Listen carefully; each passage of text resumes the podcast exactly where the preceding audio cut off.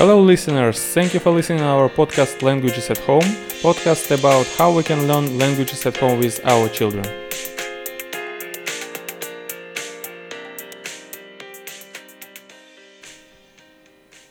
Здравствуйте, уважаемые слушатели! Представляем вам наш с сыном совместный подкаст по изучению языков дома, который называется Languages at Home – Почему мы решили записывать подкасты, делать свои подкасты с сыном? Потому что а, на текущий момент у него нет времени для посещения школы иностранных языков, хотя он ходил туда 6 лет. И где-то была польза, где-то много спорных моментов было. На текущий момент мы решили выбрать данный путь и с помощью подкастинга показать, что в принципе изучение языков в домашних условиях может с детьми с помощью подкастинга может быть полезно. И данный проект мы также еще покажем а, в школе, где учится мой сын. Давайте поприветствуем моего сына. Здравствуй, Рома. Всем привет. И, в принципе, мы можем приступить к нашему сегодняшнему первому топику, который называется How we can learn languages at home. Uh, we are going to introduce you our new podcast for learners of uh, the foreign languages – In this series of podcasts, we will learn together the English language through discussions of different topics. We will give some related vocabulary, collocations, and advices. I'm not an expert in English, however, I have been learning languages for about six years. I took the IELTS exam and got an overall 6.5. It is not so good, however, I think uh, I can use my result, and I used it for uh, used this this result to enroll in one of the British universities. And uh, I can say that uh, languages uh, it's my like my hobby. I'm curious about languages. Uh, and one of the reasons why we are doing this podcast is to interest my son in learning foreign languages. My son has started to learn uh, English since he is five years old. He went to an English school during the last five years. However, in this year, he does not have enough time for learning languages at school. And I decided to teach him at home. We bought some individual books called Family and Friends, uh, and three days per week he has to work with these book books. Uh, once per week, we have some conversations in English together. However, he always says to me that process of learning languages is annoying. So tell me, Roma, why uh, is it so boring for you? Uh, maybe I'm lazy or and uh, it's too hard for me. So we decided that maybe podcasting can be funnier for Roma, and this is the reason why we are doing it now. Uh, well, uh, we can start our topic for today. Uh, what do you think about this ROM? Well, we are going to discuss the strategy of learning languages uh, and different ways how we can do this. Okay, so tell me, Roma, do you remember how you started to learn English? I have started to learn English from some basics knowledge. For example, from learning toys, mm, colors, numbers, and basic verbs. It was in English school in so good. Usually it was through some games and songs. We draw the pictures to visualize some words. Uh, I think that this is um, this basic approach is one of the most popular now uh, in the world. However, parents should understand that it is important to repeat the vocabulary at home. I remember that we did it uh, every day uh, in Surgut, and we uh, are doing it now.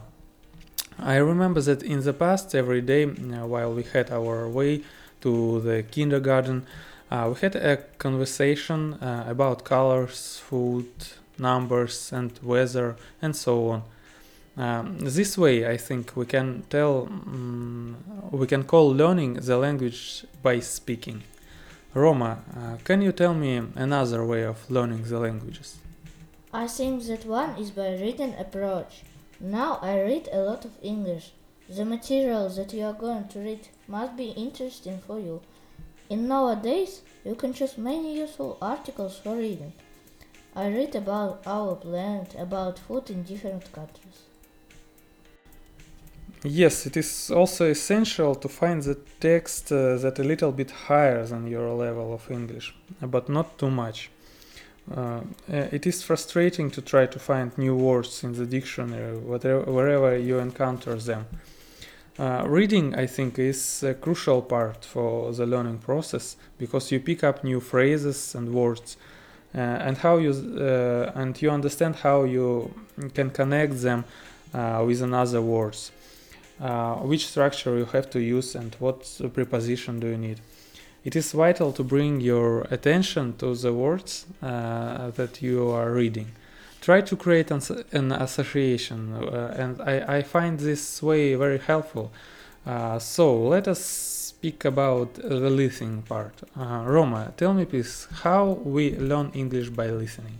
Well when i was younger i was keen on watching the serials for children called sid the science kid this animation is about a kid who wants to know everything about science of course some sometimes it was challenging to get information. Uh, yes, uh, I remember this animation. It's great animation uh, for learning uh, English. I think.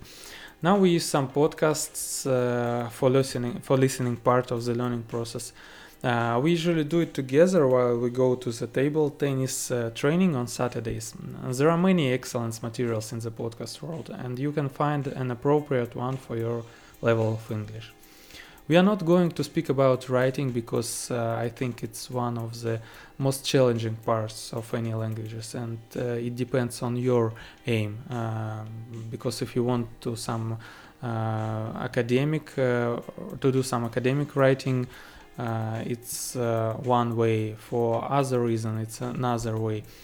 So therefore, if you want to speak well, it is enough for that moment to read, to speak, to listen a lot and to repeat.